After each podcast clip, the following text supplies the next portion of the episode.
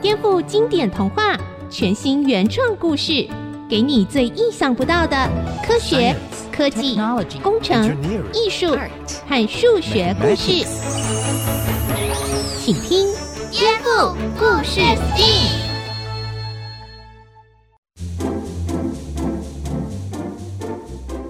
各位大朋友、小朋友好，欢迎收听《颠覆故事 STEAM》节目，我是小青姐姐。我们一起来听听耳熟能详的经典童话，来颠覆，找出有趣的科学、科技、工程、艺术和数学知识哦。今天小月和蒸汽哥哥会一起来听故事哦。小青姐姐好，蒸汽哥哥好，各位大朋友、小朋友好，小青姐姐好。今天我们要来听的是日本的童话《大提琴手高修》的故事。小青姐姐不久前才说过哦。而你在听这个故事的时候啊，有没有疑惑？为什么那些小动物们每天晚上来找高修的麻烦，结果最后却帮助高修增进了演奏的功力呢？准备好了吗？一起来颠覆故事性。大提琴手高修。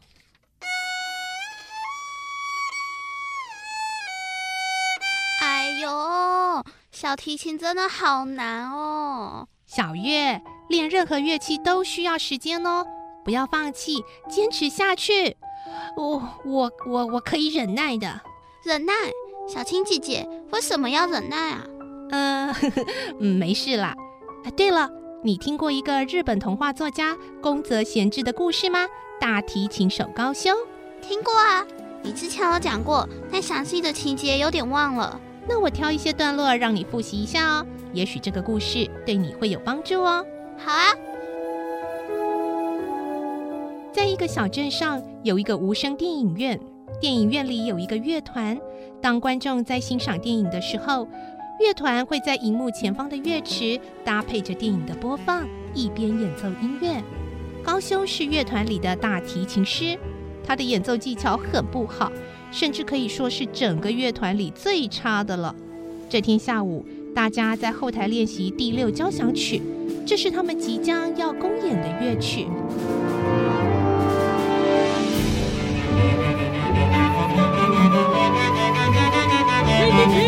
你你大提琴没跟上啊！重来，从上一段的第二小节这里再开始。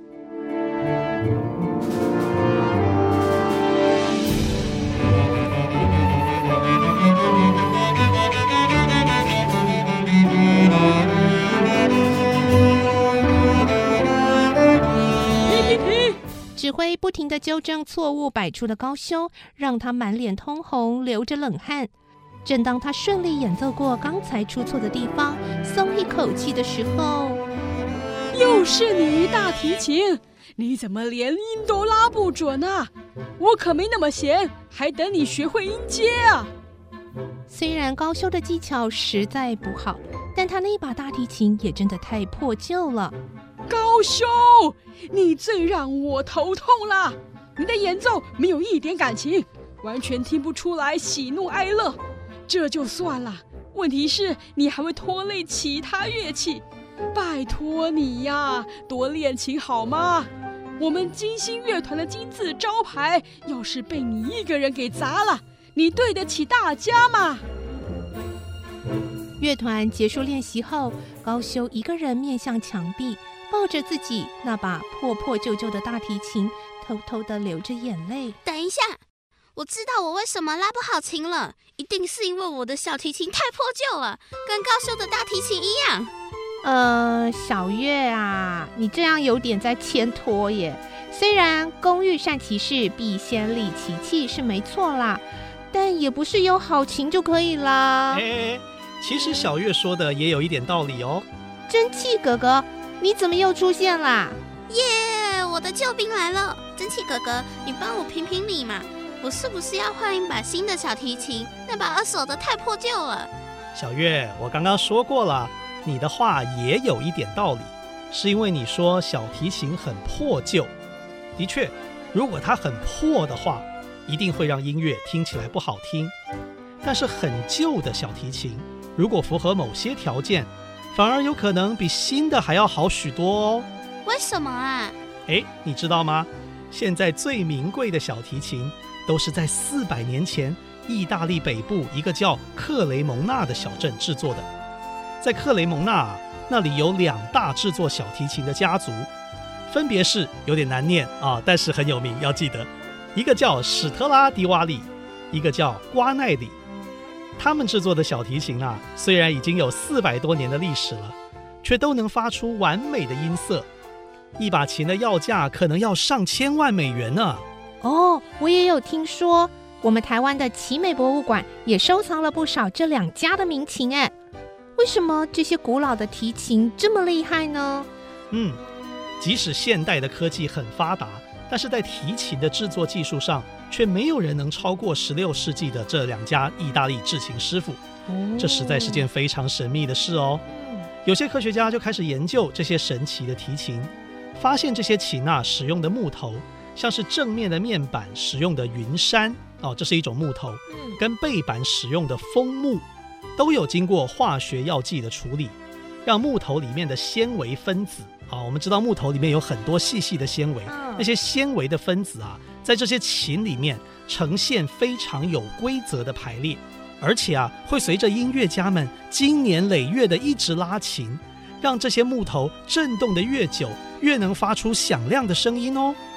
到底是什么药剂呢？哎，很可惜的是，这些家族的秘传配方只存在当时制琴师傅的脑子里面。他们没有把它记录下来啊，这个秘方可能他们想保密嘛，没有记录啊。结果呢，现在就不知道啦。所以科学家到今天呢，都还不断的在做实验，希望能够破解这个秘密呢。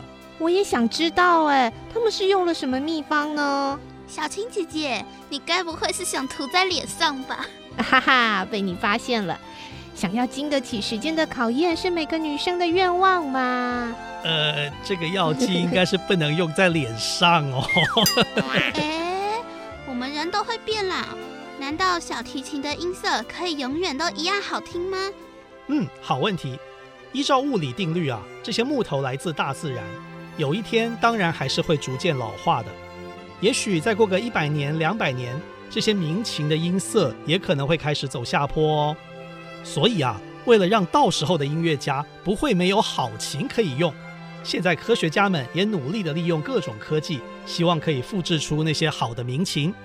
如果成功的话，那也许未来我们可以用更低的价格买到跟民琴一样音色的新小提琴了耶。嗯，高修，你买新的大提琴啦？对啊，来拉一段听听吧。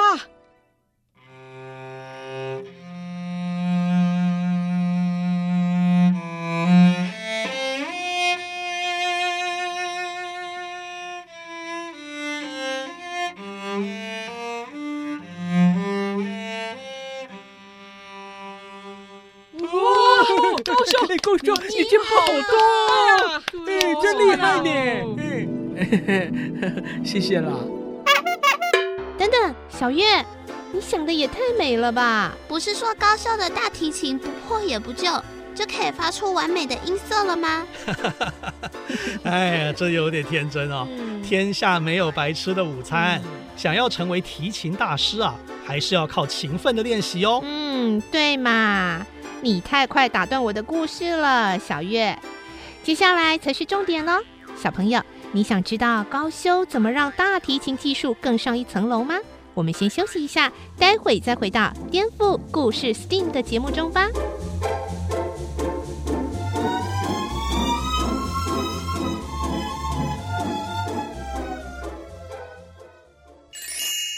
颠覆故事 STEAM，大提琴手高修。乐团练习结束后，受到挫折的高修拖着沉重的步伐回到家。他开始拼了命的练习。就在他快要体力透支倒地的时候，一只三色猫抱着一颗大番茄走进屋子。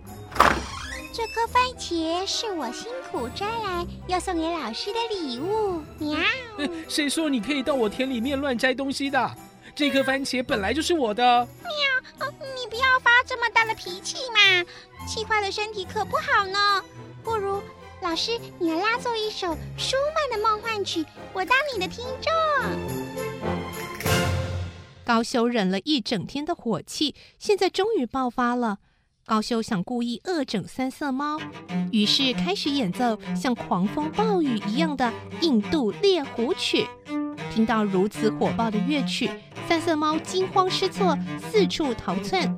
高修看他一副痛苦的样子，却越拉越起劲。喵喵，可以啦，可以啦，不要再演奏啦！我听的小命都快没啦，我以后再也不敢指挥老师您啦！喵。高修可没饶过三色猫，还用火柴划过猫的舌头。可怜的三色猫吓得头也不回的逃出高修家。嚯、哦，高修实在坏透了！大齐琴拉不好没关系，干嘛欺负无辜的三色猫啊？的确，高修这样虐待猫咪实在很不对耶。但是呢，他拉的这首《印度猎狐曲》。后来却得到全场观众的掌声肯定哦。为什么呢？哎，小月，原因在这里哦。你还记得之前指挥是怎么跟高修说的吗？他说高修的演奏啊，没有一点感情，完全听不出来喜怒哀乐。但是啊，当他把那种对猫咪很不满的这种心情哦，也许有点愤怒这种心情投入在乐曲中，却让他演奏出比之前更有生命力的音乐呢。哦，虽然我们不用真正做出伤害别人的事，但是我们可以多看书、看电影，增加自己的人生历练，感受到各种丰富的情绪。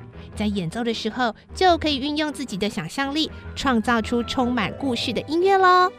没错，没错。嗯，有一位知名钢琴家叫布兰德尔，曾经说过，他在上台演奏的时候，脑中想的绝对不是一个个的音符。而是如何创造出曾经有过的经验哦。嗯，那我想想，我要怎么演出一段刺激的音乐了？难道小月又要进入她妄想幻想的时间了吗？不要不要不要！耶，小青姐姐，谢谢你陪我玩云霄飞车，超刺激的啦！快点快点停下来！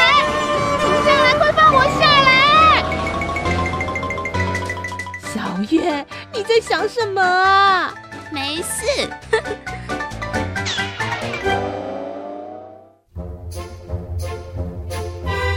我们继续说故事吧。在赶跑三色猫后，第二天晚上又来了一个新访客，原来是只布谷鸟。哎呦，怎么连鸟都跑来我家啦？你要做什么啊？布谷，布谷，我是特地来向您请教音乐的。啊，音乐？你懂什么是音乐吗？啊，你唱的歌声只是咕咕咕咕罢啦。咕咕，没错，但是光是咕咕叫也很不容易耶。哦，哪里不容易啊？就只是不停的叫而已吗？哎，吵得要命哎。嗯，不过那也是很难的。例如，咕咕。哼，咕咕就已经有很大的分别吧？啊，我听来都一样啊。那是您没办法听出来啊。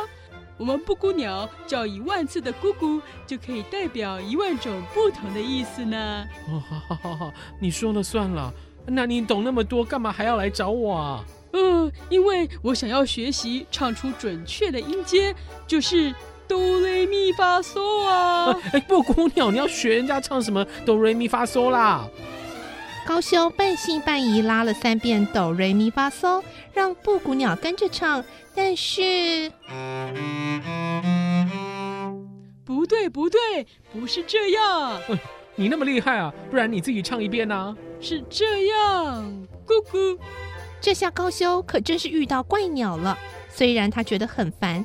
但他就当自己被骗，一遍一遍跟着布谷鸟的叫声拉着琴，却渐渐发现自己的琴音和布谷鸟的叫声变得一致了，甚至觉得布谷鸟唱的比自己的琴音更准确。等等，这段太不合理了！大提琴拉的音阶怎么可能跟布谷鸟的咕咕一样嘛？嗯，对啊，蒸汽哥哥。你觉得是为什么呢？嗯，嗯我觉得啊，他是在比喻练琴这件事。其实练琴啊，需要反复不断的练习，让大脑跟肌肉跟神经产生出类似直觉反应的连结，有点像是习惯成自然。据说，如果想把一种乐器练习到专家的等级，大概需要一万个小时吧。一万个小时？是啊，你看你才学多久而已，不要那么快放弃嘛。但是还有一件很重要的事情，那就是需要用正确的方式反复练习才有用哦。如果你练小提琴啊，一直拉那个错的音符，或是姿势不对，那你反复练习很多次以后，嗯、大脑跟肌肉也会学到错误的拉法，哦、之后要花很大的力气才能改过来哦。嗯、哦，我明白了，可能之前高修的习惯拉错的音符，听了布谷鸟的两个音阶后，才慢慢修正他的音准，是不是这样呢？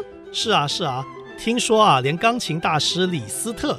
哦，他很有名，他最有名的就是他这个弹钢琴可以弹到非常非常的快，技巧非常高超。可是就连他这样的大师都说，无论弹多快的曲子，他一开始都会用正确的方式慢慢的练习。如果连大师都要这么做，那我们一般人更不能一开始就练得太快哦。嗯，听听布谷鸟后来说什么吧。你怎么可以停下来啊？无论是多么艰苦的环境和遭遇，没有一只布谷鸟会在喉咙出血前停止啼叫的。最后来拜访高修的是一对田鼠母子。田鼠妈妈对高修说：“求求你啦，老师，我的孩子啊生了重病，看来快不行了，请您行行好，救救他呀！”啊我又不会看病，你要去找医生才对吧？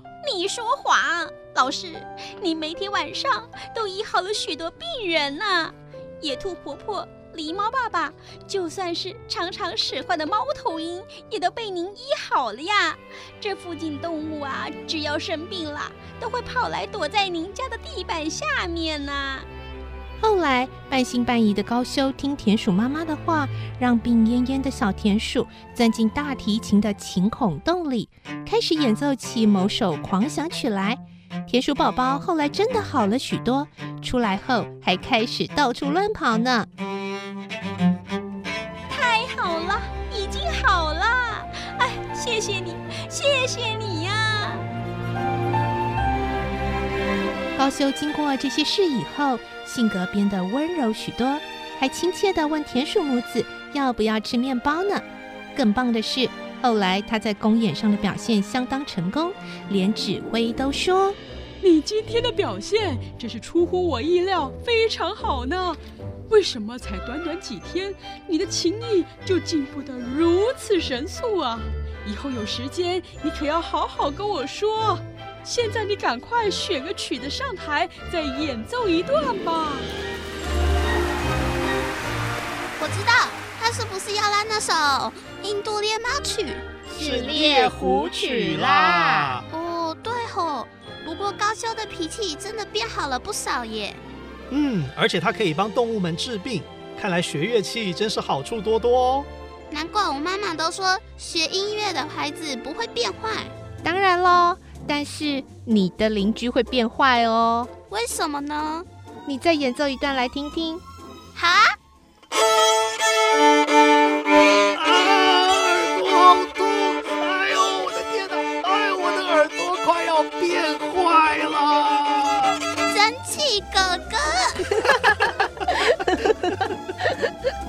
小朋友，你也会好奇吗？音乐真的有治疗的功效吗？如果用大脑科学来分析，学乐器对人有什么正面的影响呢？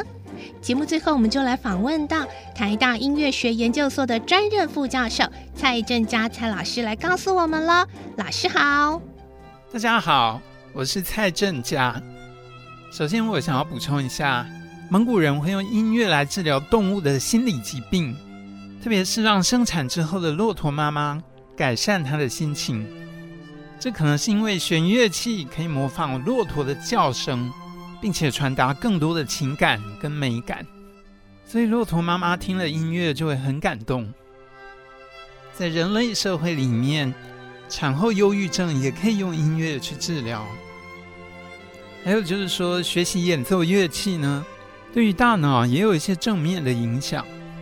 在学乐器的过程中，难免会犯错，而当我们注意到演奏乐器时所犯的错误，并且去修正这些错误的时候，就会锻炼到有关侦测错误、修正错误的脑区。